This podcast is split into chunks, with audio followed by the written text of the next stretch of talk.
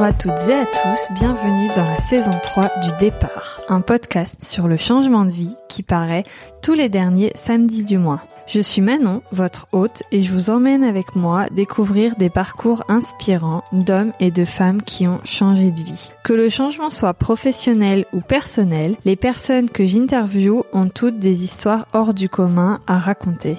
Je vous laisse découvrir mon invité du jour et n'oubliez pas, ce n'est pas le point de départ qui compte, mais bien le chemin que l'on décide de tracer devant soi. Aujourd'hui, c'est Bénédicte qui est venu nous raconter son histoire, ou plutôt ses histoires d'expatriation. Pas forcément baignée dans le voyage depuis sa plus tendre enfance, le projet d'expatriation est tout de même un sujet qui arrive rapidement lorsqu'elle rencontre son mari. En 2010, ils partent pour une première aventure en Chine, à Shenyang, une ville pas très connue du nord de la Chine. Bénédicte raconte comment elle s'adapte à cette nouvelle vie, puis leur déménagement à Shanghai où ils vivent une vie de rêve. Le retour en France un peu difficile mais qui se passe pourtant très bien.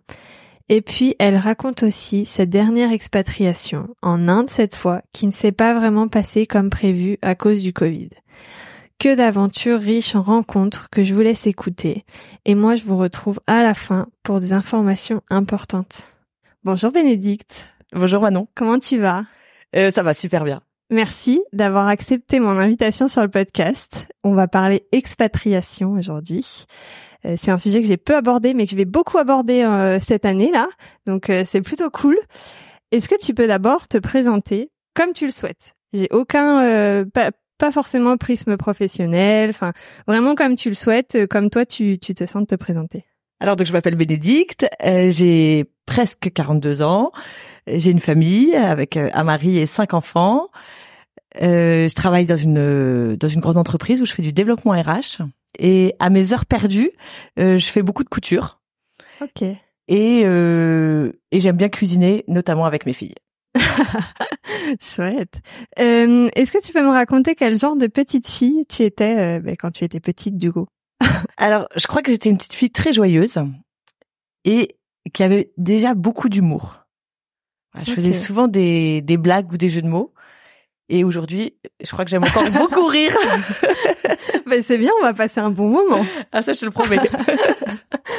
tu faisais des spectacles à tes parents, à ta famille euh... Non, je crois pas que non, c'était pas des spectacles, c'était plus dans les conversations. Euh, voilà, terminé par une pirouette, euh, par une pirouette de langage. Et, non, je faisais pas, je faisais pas du show, mais euh, mais voilà, j'aimais bien jouer avec les avec les mots et euh, et faire rire. Trop bien. Dans quel environnement euh, est-ce que tu as grandi? Est-ce que vous étiez euh, à beaucoup voyager? Est-ce que vous restiez beaucoup chez vous? Euh, Quel a été un peu ton, ton environnement de Alors, j'ai pas énormément voyagé en étant enfant. Je me souviens d'un voyage à Londres, peut-être quand j'étais en CM1 ou CM2 avec avec mon papa et ma grande sœur. en fin de troisième, on a fait un très beau voyage avec mes parents et, et les cousins. On est parti au Canada. Donc ça, c'est vrai, c'était vraiment un très très très beau voyage.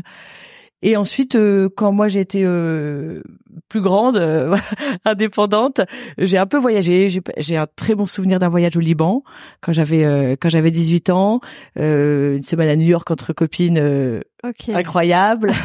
voilà, donc j'ai quand j'ai pu voyager, je, je l'ai fait avec plaisir, mais ça, voilà, ça n'a pas bercé mon enfance. J'ai pas, euh, j'ai pas pris l'avion euh, comme d'autres euh, prennent le métro. c'est vrai, mais c'est chouette. Du coup, c'était quand même une envie que tu que t'avais au fond de toi. Tu, tu te disais quand je serai indépendante, j'irai voyager, ou c'est parce que les opportunités se sont présentées et... Je pense que la porte était ouverte et donc je me suis dit, je m'étais toujours dit pourquoi pas je sais pas si je l'aurais fait seule aller vivre à l'étranger. Après ça, quand je me suis mariée et avec avec mon mari, on avait toujours ce projet euh, en se disant voilà, ce serait sympa si un jour on nous propose une expatriation de, de partir. Ok. Mais euh, je sais pas si je l'aurais fait toute seule. Ouais. Ok. je comprends. C'est impressionnant en même temps. Oui, et surtout, enfin, ça dépend du pays où tu vas. Si tu vas en Suisse, c'est peut-être moins impressionnant. mais, mais, effectivement, euh, nous, on a, on a voyagé dans deux pays et on a vécu cinq ans en Chine et, et euh, deux petites années en Inde. Donc c'est vrai que c'est pas les pays les plus euh, évidents euh, euh pour euh, pour s'expatrier. Est-ce que tu peux me raconter un peu ton parcours ce que les expatriations se font grâce au à ton environnement professionnel ou pas? Euh, plutôt celui de mon mari parce que j'ai beaucoup suivi mon, mon, mari. En fait, euh, on s'est marié assez jeune et, euh, et donc moi j'ai je, je l'ai suivi tout au long de de sa carrière et j'ai travaillé au gré euh, des, des, naissances et des pays et des endroits où nous vivions. Donc voilà, plus ou moins. Euh, on est parti en expat. La première fois qu'on est parti, c'était en 2010. Ok. En 2010, donc euh, j'ai lâché un, un, travail pour partir en Chine. Ok. mais c'était un projet de vie. À ce moment-là, on avait quatre enfants petits. Voilà, ça, ça, ça tombait bien. Ça tombait bien de partir à ce moment-là. Et c'est parce que on le propose à ton mari dans son dans son environnement professionnel, on, on lui propose ce pays-là, ou est-ce que c'est vous qui aviez déjà euh, des une appétence pour pour la Chine euh? on savait, on savait que c'était qu'il y avait des gros projets en Chine dans son entreprise, donc euh, c'était c'est évident que ça pouvait que ça pouvait nous tomber dessus et on, on s'était mis aucune barrière en termes de pays et moi j'avoue que j'étais assez contente de partir en Chine. Eh ouais. Je trouvais que c'était, je, voilà, je trouvais c'est vrai que c'était une, une, aventure, c'était une vraie aventure. Hein. Oui. Mais euh, j'étais contente de partir en Chine. Ouais. Qu'est-ce que tu connaissais du pays? De quelles sont les, les idées que tu te faisais sur ce pays avant de partir? Tout à l'heure, je t'ai dit que j'aimais bien sauter dans le grand bain. Je crois que j'avais pas trop d'idées. J'avais pas trop d'idées. Je savais juste que c'était un grand pays, voilà, que la langue était pas évidente.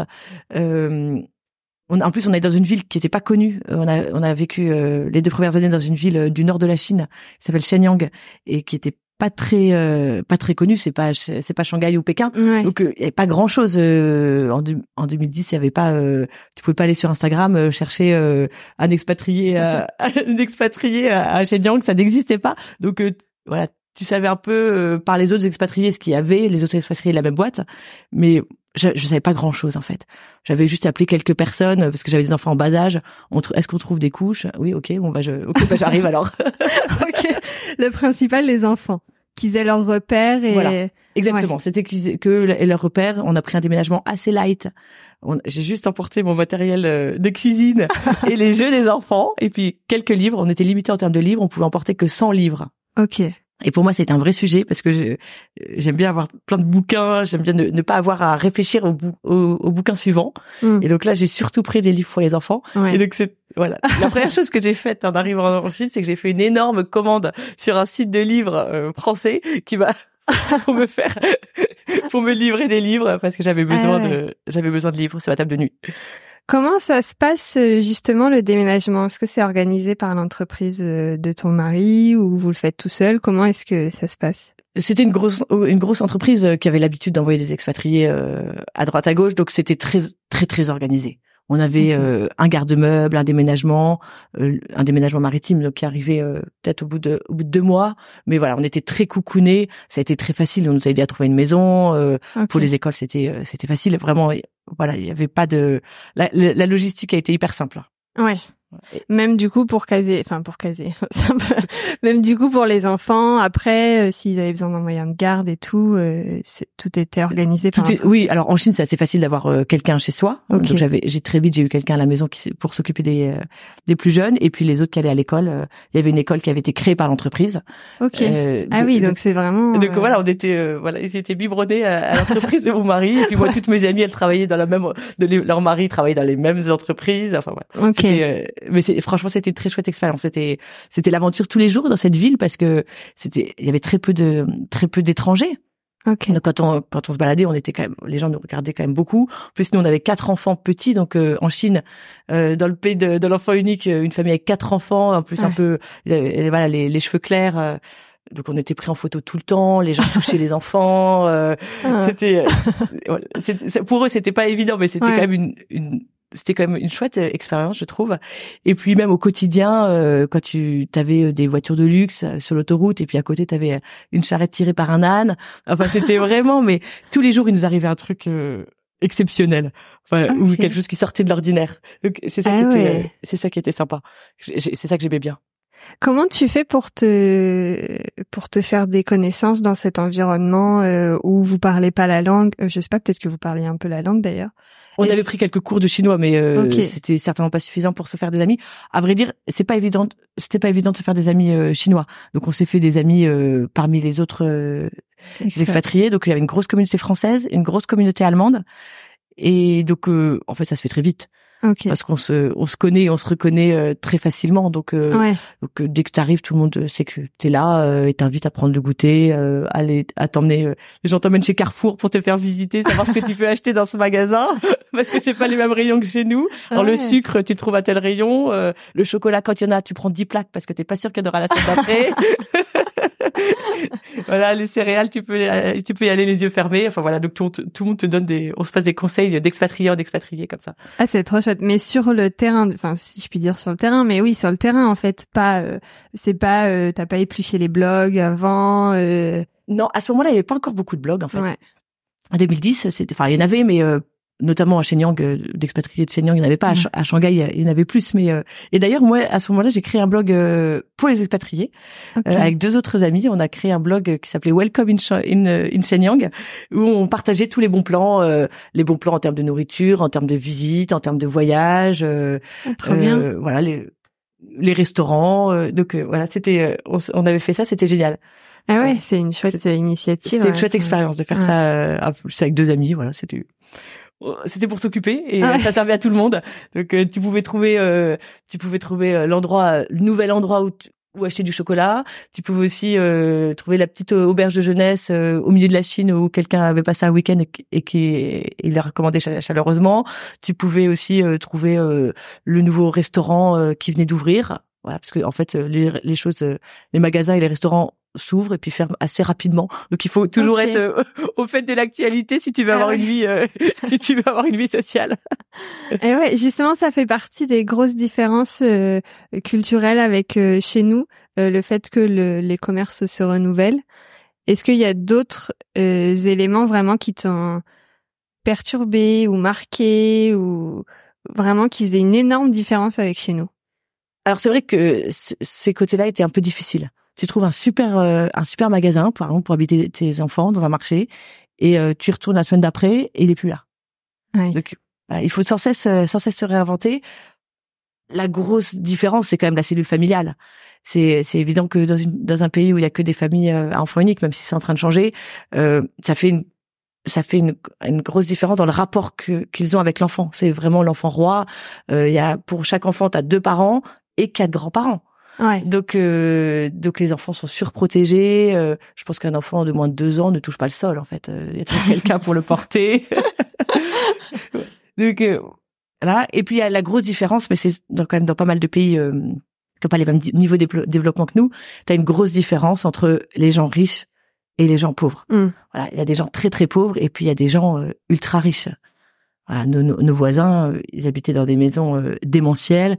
Ils avaient euh, deux ou trois Porsche dans leur dans leur garage. Alors, mes voisins en France n'ont pas deux ou trois Porsche dans leur garage. Donc, on peut peut-être en trouver, mais peut-être en trouver, mais voilà, c'est. Je n'ai jamais vu autant de voitures de luxe qu'en Chine. Ok. Mais on sait aussi qu'il y a beaucoup de gens en Chine qui qui ont pas qui ont pas de quoi vivre. Donc c'est ça qui est, qui est la grande différence culturelle pour moi. C'est enfin, c'est pas si c'est culturel, mais en tout cas social. Mm. C'est c'est vraiment la grande différence. Quand on va dans un pays comme ça, est-ce que on importe notre culture au sein de notre maison pour garder nos marques, surtout quand on a des enfants, ou est-ce qu'on s'imprègne des, des coutumes un peu de d'où on est? Alors nous on n'est pas parti avec nos meubles, donc euh, la maison était euh, avait été meublée par euh, par le propriétaire, donc il y avait des meubles qui étaient un peu chinois. C'était c'était assez joli. T'as des énormes canapés en cuir. Bon, c'est pas forcément ce que j'aurais mis chez moi, mais ça ça ça passait le fait est que tu es content quand tu habites euh, dans un pays comme ça un peu exotique d'acheter des choses du pays. Euh, des statuettes, euh, une gravure, voilà. De, moi, chez moi là, j'ai un, j'ai une grande tunique ancienne qu'on a achetée dans un marché, qu'on a fait qu'on a fait encadrer. Et voilà mmh. c'est notre souvenir de, de Chine. Voilà on, aime bien on aime bien voir ça. Et puis on a on a aussi rapporté après ça des souvenirs d'Inde. C'est sympa. Il y a des meubles qu'on a fait faire là-bas. C'est vrai qu'on est on est content de les avoir. Ouais. Ça nous, voilà, on se dit qu'on n'a pas la même la même maison que, ah bah tout le monde. c'est clair. Est-ce qu'au niveau du rythme de vie, il y a une différence? Est-ce que nous, on est très, euh, on se lève le matin, on prend un petit déjeuner, après on a le matin, après on a le midi, on mange, après on a le goûter, après on a. Est-ce que au niveau du rythme de vie, il y a une différence? Alors non, parce qu'en fait les écoles françaises reproduisent ce rythme. Ok. Donc euh, la différence c'est que les enfants rentrent peut-être un peu plus tôt, donc ça fait un après-midi un peu plus long euh, à la maison, mais sinon il n'y avait pas trop de différence. Quand on habitait Shenyang, donc Shenyang c'est très au nord de la Chine, c'est un, une ville qui, est, qui a un climat très continental, dire qu'il fait assez chaud l'été, mais très très froid l'hiver. On avait des, des moments à moins 20, moins 25. Ah donc la grosse différence dans le rythme, c'était la préparation le matin pour euh, quand les enfants partaient euh, partaient à l'école ou pour prendre le bus, ils étaient surhabillés. Donc euh, on, avait un collant, un pantalon fourré, un surpantalon, euh, un, en haut il y avait un t-shirt, un gros pull, un gros pull en LED, une une polaire, un manteau fourré, le, le bonnet, les gants. Voilà, quand t'as quand t'as des quand t'as quatre enfants de, de moins de 5 ou 6 ans, tu passes un tout petit peu de temps. Donc c'était la, c'était la, grosse différence, euh, voilà, dans, le rythme. Mais sinon, on avait, globalement, on avait, euh, on avait le même rythme qu'ici. Hmm. C'était un choix. Euh, alors j'ai compris que c'était l'entreprise de ton mari qui avait construit l'école. C'était un choix de les mettre dans une école française et pas dans une école locale? Alors l'école, l'école de l'entreprise commençait à partir de, je crois, de la grande section. Donc avant, euh, les enfants étaient à l'école chinoise. Ok. Nous, on a fait un essai. Euh, on n'a pas été euh, du tout euh, séduit par euh, par l'école chinoise dans qui était proposée aux enfants. Donc, on a fait le choix de les mettre, de, enfin, de mettre nos filles dans un jardin d'enfants américain. Ok. Parce que l'école chinoise, voilà, il y a, pas de place du tout à la créativité. Tous les enfants font la même chose. C'est l'enfant n'a pas sa place. on n'a n'a pas sa place en tant qu'individu. On est, c'est vraiment euh, le groupe. Ouais. Euh, et dans l'école euh, qu'on avait trouvée, c'était une école, l'école américaine qu'on avait trouvée, c'était une école avec des une sensibilité Montessori. Là, donc l'enfant a toute sa place. Et voilà, nous on a fait ce choix-là. Ouais. Pour vos convictions personnelles aussi. Exactement. Et toi, en tant que toi, comment est-ce que tu te t'adaptes? T'as quitté un travail en France, mais pas pour aller dans un autre travail. Toi, est-ce que tu retrouves un travail euh, Est-ce que tu comment tu t'adaptes euh, à cette nouvelle vie? Alors en Chine, j'ai pas j'ai pas retravaillé. Ok. J'ai rempli ma vie euh, avec pas mal d'activités. Donc il y avait ce blog dont, dont je t'ai parlé qui nous prenait quand même pas mal de temps. Euh, j'ai créé un groupe de couture. Donc c'était c'était moi un peu la, la chef. En fait, tout comme là-bas le tissu coûte pas très cher, tout le monde se met à coudre. Ah, ouais. donc donc voilà, ça, ça nous ça, ça nous prenait pas mal de temps et à ce moment-là je cousais quand même beaucoup même à personnellement pour mmh. pour mes filles j'avais du temps et j'aimais bien ça. Je cuisinais pas mal parce qu'en fait euh, t'as pas de picard hein, donc euh, donc tu tu cuisines beaucoup. Euh, je faisais des visites avec des amis très régulièrement. Ensuite quand j'ai habité euh, Shanghai euh, j'ai j'ai intégré un groupe qui s'appelait Culture de Chine. Non Histoire de Chine pardon. Histoire de Chine. Et chacune je dis chacune parce qu'en fait c'est que des que des que des femmes que des épouses expats euh, chacune présente un exposé euh, tour à tour sur un sur un sujet euh, euh chinois de la culture chinoise. Donc la première année j'ai parlé j'ai fait un exposé sur les pieds bandés. Donc après ça tu mets l'investissement que tu veux dans cet exposé. Moi, moi le fait est que je me voilà je, je m'investissais donc ça me prenait quand même pas mal de temps de, de préparer. Donc j'ai parlé voilà d'où vient cette cette tradition des pieds bandés, ce que ça signifie, les conséquences, etc. Et euh, la deuxième année, j'ai parlé de la hum, dernière femme de, de Mao, qui était une dame euh, absolument affreuse et qui fait partie de la bande des quatre. Donc j'ai voilà, j'ai fait un exposé sur. Euh, alors je dois dire que je suis assez contente de mes deux exposés, parce que la première année dans mon groupe, il y avait une, une jeune femme qui était italienne et qui m'a demandé si elle pouvait traduire mon exposé pour le présenter à ses, à ses amies italiennes. Ah. Donc mon exposé a été traduit et une fois une de mes amies m'a dit c'est bizarre, j'ai trouvé un exposé sur internet, mais il est en italien. j'ai oui, je le savais, je le savais. Et puis la deuxième année, euh, donc j'ai fait mon exposé sur euh, la dernière femme de Mao et quelques années après mon retour de Chine, je pense deux ans après mon retour de Chine, j'ai reçu un message du petit journal de Shanghai qui me demandait s'il pouvait publier euh, mon exposé. Donc à cette occasion, je l'ai retravaillé pour le mettre en format euh, journal. Okay. donc voilà, je dois dire que je suis assez eh contente parce que vrai qu'on dit euh, les femmes d'expat elles font pas grand chose. On peut remplir sa vie de choses euh, intéressantes et, et, de choses que tu peux ensuite valoriser. C'est vrai que j'ai toujours mis ça sur mes sur mon CV après ah quand j'ai quand j'ai recherché du travail et voilà oui, j'ai fait, j'ai fait des choses. J'ai pas travaillé, euh, mais j'ai j'ai pris mon temps à des choses. Donc euh, et en Inde, en revanche, quand, on n'a pas encore parlé de mon expatriation en Inde, mais on, va y venir. J'ai travaillé. Dès que je suis arrivée, on m'a proposé un travail, et donc j'étais prof de d'éco au lycée français de de Mumbai. Ok. Oui, on va y venir parce que tu m'as aussi parlé de Shanghai. Donc vous déménagez. Euh... Au bout de deux ans, on déménage à Shanghai. Ok, parce que euh, parce que nouveau poste, voilà, nouveau poste de mon mari et c'était plus simple qu'il soit qu'il soit à Shanghai parce qu'il voyageait beaucoup. Euh, donc euh, les trois ans les trois ans que nous avons passé à Shanghai, lui voyageait beaucoup. J'étais toute seule à la maison pendant trois semaines, trois semaines par mois, j'étais toute seule. Lui, il était, ah oui. il était, je sais pas où, en Chine, en Thaïlande, en Inde. Voilà, il voyageait beaucoup. Alors Shanghai, c'est la vie de, c'est la vie de rêve. Hein. Le ah climat est hyper sympa. il y a une communauté expatriée. Euh, il y a 20 000 Français. Ok. Donc euh, deux lycées français de, de bonne taille. Tu, vois, tu trouves plein de, on s'est fait plein d'amis. Euh, euh, t'as vraiment une vie culturelle dingue. Donc voilà, c'était vraiment la vie à Shanghai était vraiment un peu la vie de rêve. Ok. Et tes enfants, ils s'en souviennent ou ils sont trop petits? Euh, mes grands s'en souviennent. Alors ma dernière, ma dernière est née à Shanghai, donc elle, elle, ne se souvient pas, mais elle le voit écrit sur son passeport, donc elle sait qu'elle y, mmh. qu'elle y, qu'elle y a vécu. Euh, je dirais que mes garçons qui ont, qui, qui ont vécu en Chine entre entre 5, euh, 5 et 10 ans, eux s'en souviennent. Ils se souviennent bien de, de Shanghai. C'était la vie de rêve pour eux. Hein. On, on habitait un, un lotissement euh, où il n'y avait pas beaucoup de voitures, donc ils passaient leur temps les uns chez les autres, ils se baladaient à vélo. Euh, ils avaient une vie hyper facile. Ils rentraient à 3 heures de l'après-midi. Ils avaient le temps de jouer euh, avant avant le dîner. Enfin, vraiment, c'était une vie euh, vraiment très agréable pour eux. Quand on est rentré, euh, donc on rentrait, euh, quand on est rentré, l'école se terminait à 4h30 en France. Ouais. Tu rentres chez toi, le temps du goûter, des devoirs, quasiment c'est oui, le bain, c'est le bain, Vraiment, on n'a pas le temps de jouer en France, mais oui, effectivement, c'était pas le tel rythme. Pour eux, c'était vraiment une une chouette une chouette tranche de vie. Ok, chouette. Et puis on a fait plein de voyages euh, à partir de la Chine. On a fait beaucoup de voyages et ça, je pense qu'ils s'en souviennent. Je les vois souvent regarder des albums photos. Euh, euh, ah oui, je me souviens quand tu étais sur ce bateau-là. Ah oui, je me souviens. les photos entretiennent aussi le, le souvenir, mais mais ouais, non, je pense qu'ils s'en souviennent bien et et alors paradoxalement, ils ont pas tous gardé le goût du voyage. J'en parmi les cinq, il y en a qui sont très, je pense très euh, sédentaires et puis euh, d'autres qui, euh, qui, qui, sont très curieux et qui auront envie d'aller d'aller vivre dans d'autres pays. Donc c'est marrant comme quoi tu plantes des graines mais qui oui qui, qui, qui poussent pas de la même voilà qui poussent pas de la même façon. Carrément. Et est-ce qu'on a le mal du pays au bout d'un moment? On a envie de revenir en France ou c'est tellement la vie de rêve qu'on n'y pense pas? Non, moi je pense que je l'ai jamais eu. On rentrait l'été hein de toute façon. Ouais. Voilà, on rentrait moi je rentrais quatre quatre cinq ou six semaines on a eu des visites tout le temps. À ce moment-là, les gens voyageaient. C'était pas le, c'était pas le Covid. Hein. Donc, euh, on a eu du monde euh, tous les ans. Je crois qu'on a eu des visites, euh, que ce soit nos, nos parents, on a eu des, nos frères et sœurs, certains de nos frères et sœurs qui sont passés, enfin des amis aussi. Donc, donc en fait, non, moi, je me souviens pas avoir eu le mal du pays. J'ai eu j'ai vraiment beaucoup pleuré quand on est rentré définitivement. Mais, pendant tout le vol, j'ai pleuré. Je voulais ah, tellement pas quitter Shanghai que j'ai pleuré tout. Ah ouais, vraiment, c'était très très dur.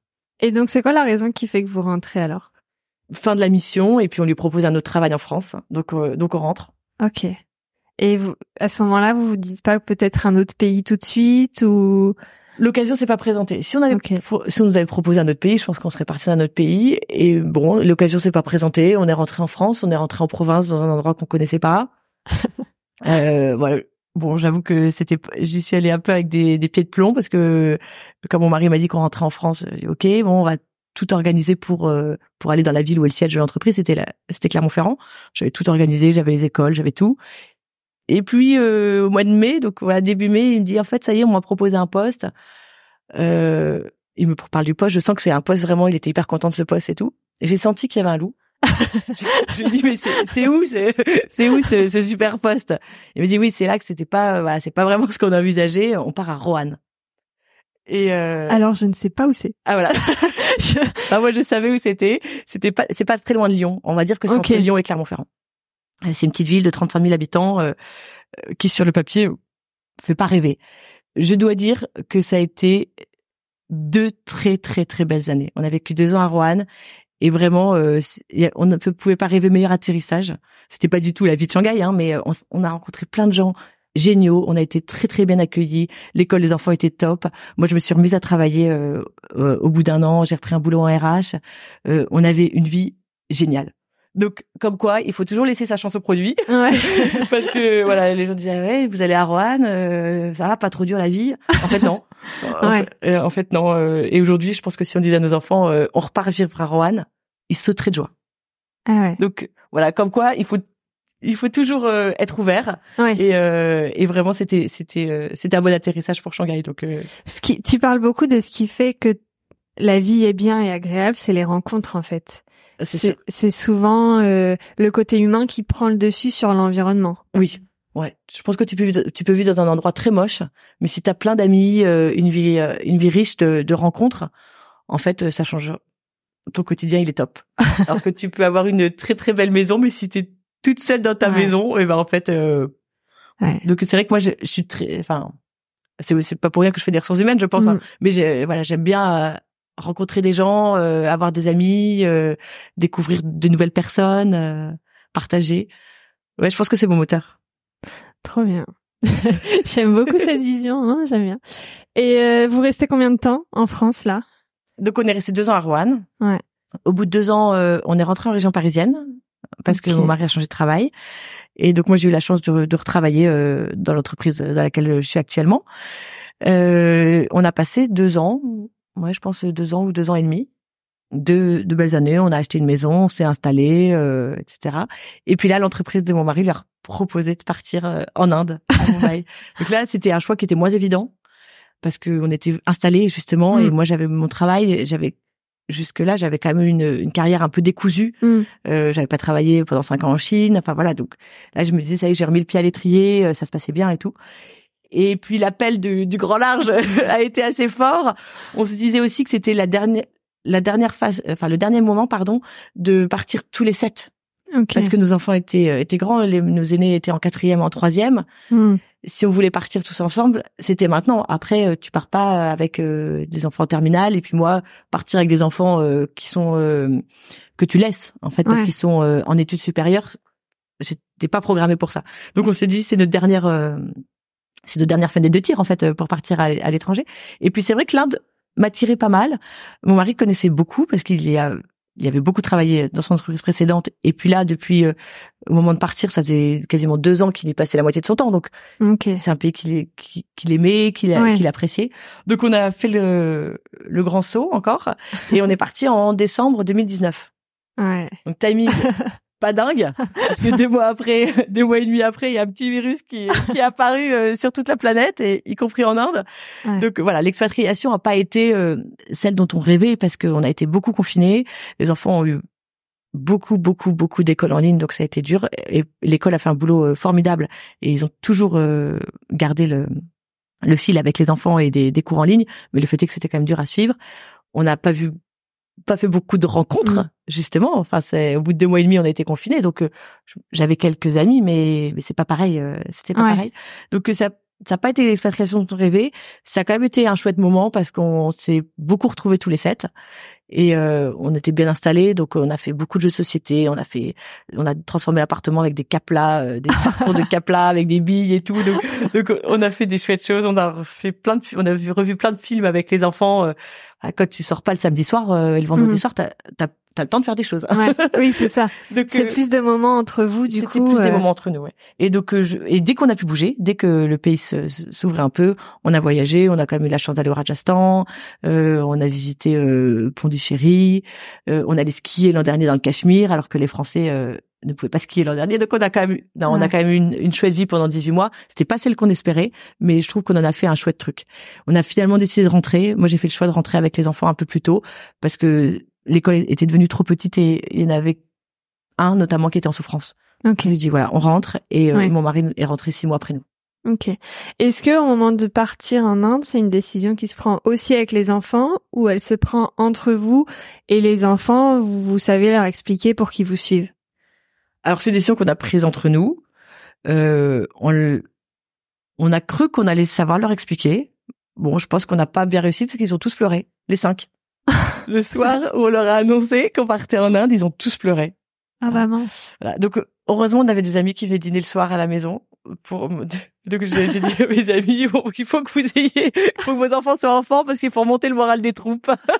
et bon, voilà, finalement, non, je crois qu'ils ont été contents finalement de partir, mais c'est vrai que ça a été, euh, voilà, ils étaient, ils étaient installés, ils avaient leurs amis, et, mm. euh, et comme ils n'ont pas eu le temps de retrouver beaucoup d'amis là-bas, ça, ça a pu être euh, un peu compliqué pour eux, mais je pense qu'ils regrettent pas aujourd'hui. Sur leur CV, ils ont une expatriation en Inde, et voilà, et je pense que c'est une chouette expérience pour des pour des enfants et des ados. Mm. Encore une fois, du coup, ils sont en scolarité française là-bas? Ils sont en scolarité française, oui. Toujours tout organisé par l'entreprise de ton mari euh... Alors c'était une école française hors hors réseau d'entreprise, mais oui effectivement c'est c'est l'école qui a tout organisé, enfin l'entreprise pardon qui a organisé l'école, le déménagement, etc. Toujours très facile. Est-ce qu'il y a des conditions particulières euh, quand vous partez du style euh, euh, vous demandez c'est vous qui demandez à pour les enfants les écoles, c'est vous qui demandez les logements ou est-ce que c'est d'office quand on est expatrié on nous fournit tout ça? Alors ça dépend des entreprises. Il y a des entreprises qui ont un peu des, des packages en fonction du nombre d'enfants. Donc nous on avait comme on avait cinq enfants, on avait droit à, à tel budget pour pour l'appartement. Euh, de fait, ils, payent les cinq scolarités. Euh, je pense qu'il y a d'autres entreprises qui fonctionnent différemment. Il y a des entreprises qui donnent euh, un énorme montant, puis les gens se débrouillent. Ok. Nous, en Inde, on est arrivé avec tous nos meubles. On a fait le choix, en fait, euh, de venir avec tous nos meubles. donc, on était chez nous.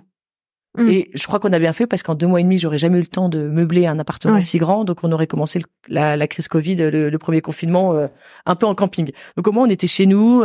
C'est anecdotique, hein, mais t'as as tes canapés, t'as tes petites bougies, euh, t'as as ta déco, t'as des coachines, euh, voilà. Enfin, donc on était chez nous. C'est important pour euh, garder ces marques. Euh, Je pense que c'est important, moi. Je pense que c'est important, notamment pour les enfants. Ouais. Parce que la plus grande, du coup. La plus grande, donc ils avaient leur, ils avaient leurs bouquins, leurs maquettes, leurs jeux de société, leur, leur cadre dans leur chambre. Enfin, voilà, ils étaient, ils étaient comme chez eux. Ok, trop bien. Et toi, euh, comment tu retrouves du travail du coup quand tu arrives sur place? Tu retrouves pendant les deux mois et demi avant? Je retrouve le premier jour. Ah on arrive, euh, enfin on est arrivé euh, pendant les vacances, euh, jour de la rentrée scolaire, je, je vais à l'école avec les enfants et la directrice me dit ah, je sais que, que vous avez fait telle école, je bénis le ciel d'avoir fait cette école-là parce qu'elle m'a toujours ouvert les ouvert des portes. Et elle m'a dit voilà j'ai j'ai un jeune qui rentre, qui revient de, de France, il était chez nous, il était en Inde l'année d'avant, il est rentré pour faire son premier trimestre de première en France mais ça s'est très mal passé. Donc ses parents lui ont dit de revenir. Et donc il cherchait un prof d'éco pour ce garçon qui était en, en filière technologique. Ok. Et euh, donc je me suis dit banco, ça va m'occuper euh, 6-7 heures par semaine euh, avec lui plus la préparation des cours. Voilà le niveau d'éco euh, au lycée et pas dingue donc il y avait aucun aucun problème pour que je le pour que je le fasse. Ça faisait un lien avec mon boulot d'avant où je faisais de la formation et de la pédagogie. Donc euh, le côté pédagogique je l'avais. Comment trouver le bon moyen pour que l'élève comp comprenne ce que tu ce que tu es en train de lui expliquer c'est quelque chose que j'ai que j'aimais bien. Donc euh, voilà et vraiment j'ai jamais regretté parce que quand on a été confiné euh, on était tous à la maison, très très confinés, c'est-à-dire qu'on n'est pas sorti dans la rue pendant pendant les quatre mois du premier confinement. Euh, à un moment, je disais aux enfants, moi, j'ai mes cours, maintenant vous vous débrouillez. Quoi. Parce que sinon, c'était guichet euh, ouvert en permanence. Hein. Euh, donc, là, j'avais, non, je travaille, je suis avec mon élève. Euh, voilà, vous me, vous me laissez, j'avais qu'un élève. Hein. Et la deuxième année, on m'a proposé de, de, prendre tous les cours d'éco. Donc j'avais des secondes et des premières. Et un première, j'avais qu'un élève en première. Ok.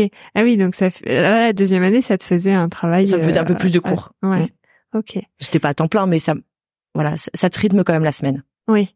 Bon, il y a quand même les enfants toujours à s'occuper à côté. J'imagine que la vie est bien remplie. La vie était bien remplie.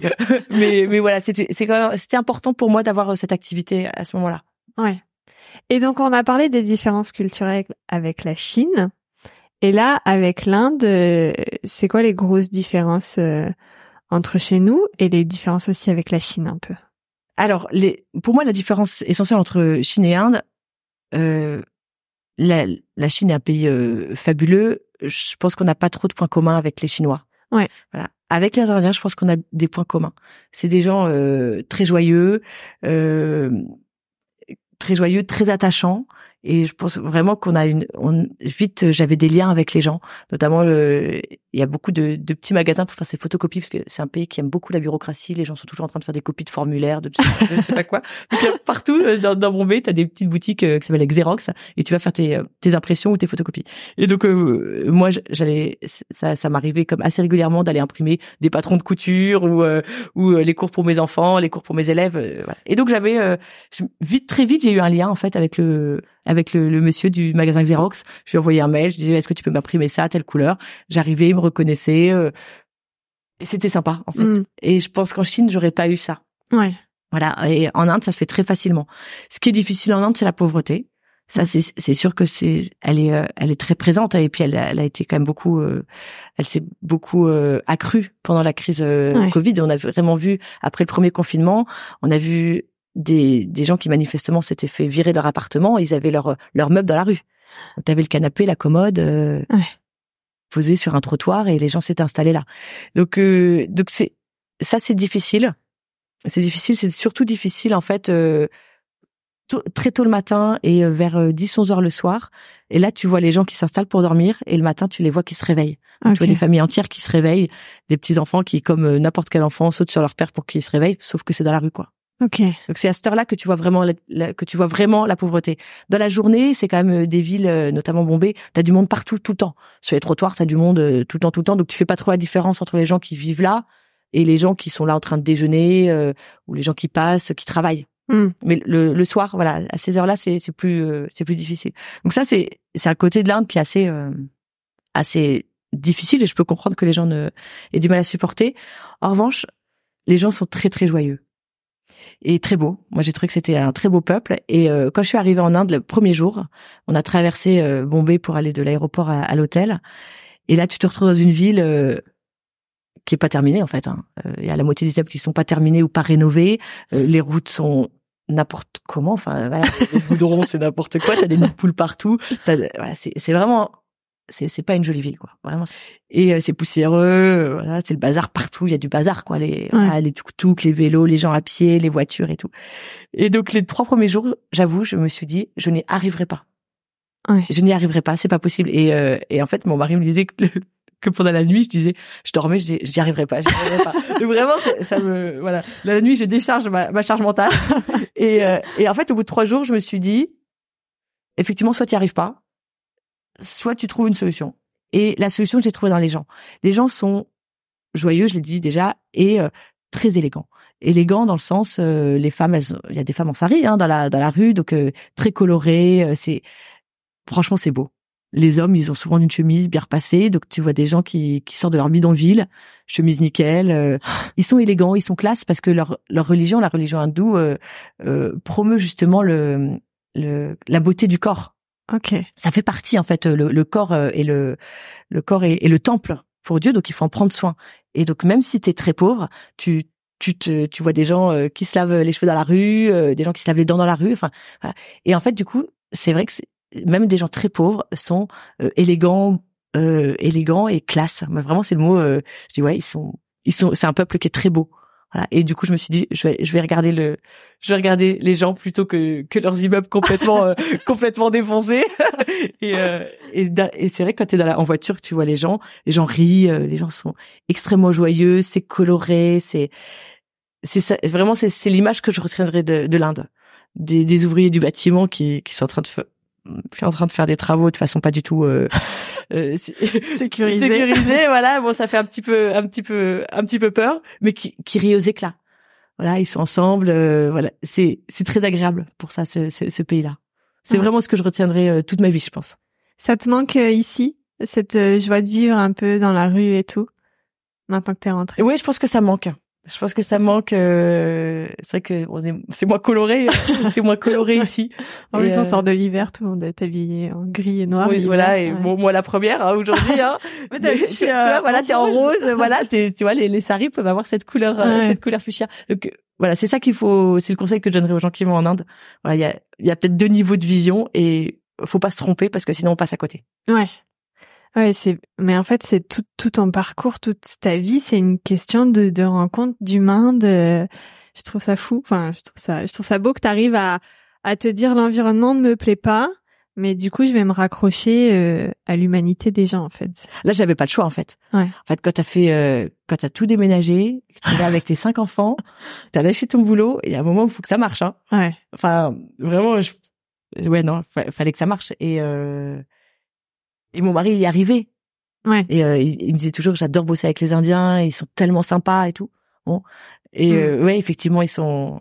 Je sais pas si j'adorerais bosser avec eux parce que ils ont une notion du temps qui est pas la, qui est pas la même que la mienne, mais c'est vrai qu'ils sont joyeux et qu'il faut voilà, que c'est un peuple vraiment euh, très attachant. Et les enfants, comment ils s'habituent, comment ils se font des amis aussi dans dans cet environnement maintenant qu'ils sont plus grands? Je pense que ça a été difficile pour les enfants. Même je, enfin, je, je le sais que ça a été difficile. Euh, marcher dans la rue, c'est c'est compliqué en Inde parce que t'as pas vraiment de trottoir, euh, t'as du monde partout. Donc euh, ils, pour eux, ça a été difficile. Je, je le sais, hein, vraiment. Euh, euh je, je, pense qu'ils ont gardé des souvenirs des, de nos de nos voyages. Ils ont gardé un souvenir de Rajasthan, de Pondichéry, quand on allait skier, effectivement. Euh. Et c'est aussi pour cette raison-là que je suis partie avec eux parce que je me suis dit c'est pas la vie que je veux leur offrir. C'est sûr que la vie quotidienne n'était pas très drôle pour eux, mais on faisait des chouettes voyages. Et pour moi, ça c'est pas la vie. Ouais. C'est pas ça, c'est une vie d'expat complètement euh, euh, déracinée. Euh, voilà, oui, on a des, on fait des super voyages, mais bon, le quotidien est pas dingue. Et moi, je voulais pas qu'ils aient cette vie-là. Je voulais qu'ils aient une vie normale avec euh, un quotidien sympa. Et puis de temps en temps, il y a des voyages, mais c'est pas, euh, on attend les voyages à tout prix pour sortir de notre quotidien difficile. Ouais. Donc je pense que eux sont passés à côté. Ok. Sont passés à côté parce qu'ils étaient encore trop jeunes. Et et que là encore, euh, quand t'as des enfants, euh, j'ai certains qui sont blonds, cheveux clairs, euh, les, les yeux clairs, euh, ils sont beaucoup regardés. Ouais. Et il y a des âges où t'as pas envie qu'on te regarde. Oui. oui, l'adolescence, c'est pas. T'as pas envie. Ouais. Ouais, ouais. Est-ce que vous vivez, vous vivez un peu ce, cette, ce sentiment de d'être exclu dans le sens où de pas être à sa place parce que physiquement on n'est pas pareil que tous les gens autour de nous. Est-ce que c'est un sentiment qu'on vit quand on est expatrié ou alors euh, on, passe au-dessus ou, ou là-bas ils nous le font pas ressentir Alors en Inde, euh, le regard des hommes est, est difficile. Enfin, euh, les hommes regardent les femmes de façon assez appuyée. Donc il faut s'habituer. Il faut s'habituer. Après, moi, je fais attention. Je, c'est un pays où tu tu n'as pas les épaules nues, mm. mais tu peux avoir un croc-top. les femmes en sari, on voit généralement leur ventre. Alors moi, je me suis, je suis pas passée au croc-top, mais j'ai gardé les épaules, euh, j'ai gardé les épaules couvertes. Je mettais pas de jupe courte. J'avais plutôt des, voilà, des, des jupes longues. Euh, on te, c'est un pays où on te regarde. Effectivement, les gens te dévisagent, euh, mais c'est, c'est jamais méchant. À, à, Mumbai, mm. franchement, on n'a jamais senti d'hostilité. Hein. Plutôt, ils sont, ils sont curieux, quoi, de, de savoir, euh, de savoir qui tu es. Okay. Ou ils te regardent juste comme ça, ils te prennent en photo. T'as parlé du Covid, euh, du fait que vous étiez euh, beaucoup euh, confinés. Et en fait, euh, j'ai j'ai fait un petit peu des recherches sur toi. Je t'avoue, j'ai pas trouvé grand chose, mais il y a il y a une phrase de toi dans un article de journal. Alors si je retrouve ce que tu as dit exactement, dans le petit journal sur le petitjournal.com, tu as dit euh, l'épidémie semble hors de contrôle. Est-ce que tu te souviens un peu de, de cette euh, de ce moment que tu aurais eu avec ce journal et comment est-ce que tu as ressenti du coup ce, ce, la gestion du Covid euh, en Inde et est-ce que tu as eu peur pour toi ta famille Alors le, le premier confinement qui, était, qui a eu lieu en même temps qu'en France, je pense que l'Inde a été très prudente. Donc il n'y avait pas encore énormément de cas. ils ont pris conseil auprès de la Chine qui a eu la gestion qu'on connaît. Donc ils ont fermé très vite et ça a été très très confiné. Donc sur le premier confinement, il n'y a pas eu beaucoup de cas. Ils auraient ouvert très progressivement euh, à partir de septembre. Euh, voilà, il y avait des, grands centres d'accueil de, gens malades. Il y avait un système de quarantaine. Quand on est rentré, on a été 15 jours en quarantaine. Donc c'était, ça semblait assez, euh, assez contrôlé.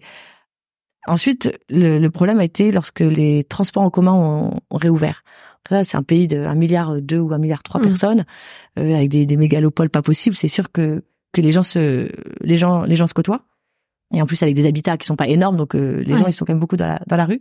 Et donc la deuxième année donc 2021 euh, il y a eu un, une nouvelle vague. Donc c'était la, vague Delta à partir de mars avril, je dirais peut-être avril et donc et là ça a été ça a été l'horreur. Ça a été vraiment euh, il y a eu une, une vague énorme de, de malades. Et donc en fait, dans un, dans un pays où il n'y a pas suffisamment de d'hôpitaux et pas suffisamment de lits, c'est c'est vite une catastrophe. Hmm. Donc euh, à Mumbai, il semblerait qu'on était un peu préservé. Euh, à Delhi, ça a été vraiment l'horreur. Il y a vraiment eu beaucoup beaucoup de morts. Le fait est qu'à Mumbai, il y a quand même euh, la communauté française qui a été touchée. Il y a une il y a une jeune femme qui est décédée du Covid. Donc euh, quand t'as quand t'as quelqu'un de la même communauté que toi qui euh, qui meurt mm. de cette maladie euh, en Inde, ouais, c'est vrai que tu commences à avoir un peu peur. Ouais. C'est on sort, on a été encore confinés à ce moment-là, très confinés. Euh, oui, on se disait qu'est-ce qui se passe si on attrape le Covid hein? À ce moment-là, on n'était pas encore vaccinés. Ouais. on a été vaccinés au mois de mai, le, le consulat a organisé une vague de une une campagne de vaccination pour les euh, pour les expatriés.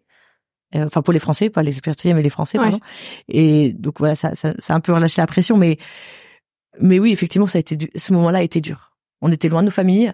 Moi, je sentais que que nos j'avais pas le mal du pays mais je sentais qu'il y avait que mes parents étaient quand même assez inquiets. Hmm.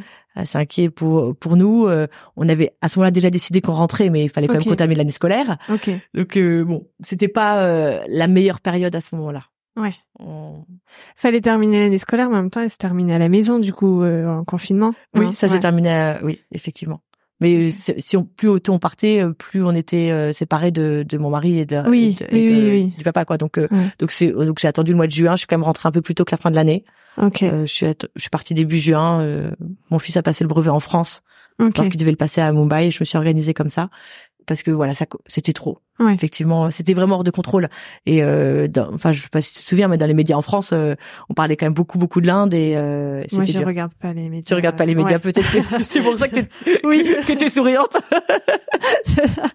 je me préserve, je ne regarde jamais les infos. Vraiment, je pense que de, même avant le Covid, en fait, on regardait pas les infos. Et je pense que vraiment depuis euh, le Covid, j'ai jamais allumé la télé à 20 heures chez moi. Enfin, c'est pas. Je trouve que c'est c'est trop. c'est trop. Mais oui, enfin, du coup, voilà, je me préserve comme ça. Donc, effectivement, j'ai pas forcément. Euh, j'ai entendu parler de l'Inde. Je me rendais pas compte que c'était euh, autant.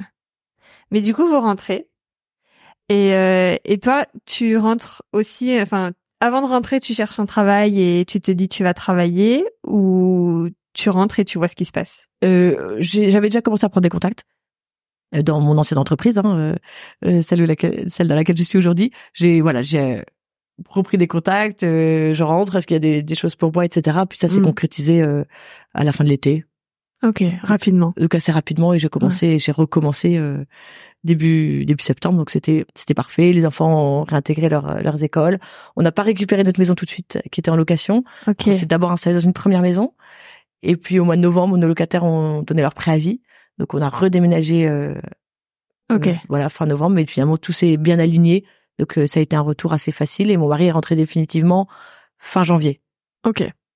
Donc. Ouais, ça fait quand même plusieurs mois, mais les enfants sont habitués à ce qu'ils partent euh, souvent en fait. Oui, donc euh, bon, ça n'a pas été évident tout le temps, mais mais effectivement ils ont ils avaient quand même un peu l'habitude, donc ils rentraient toutes les trois semaines, une semaine. Ok.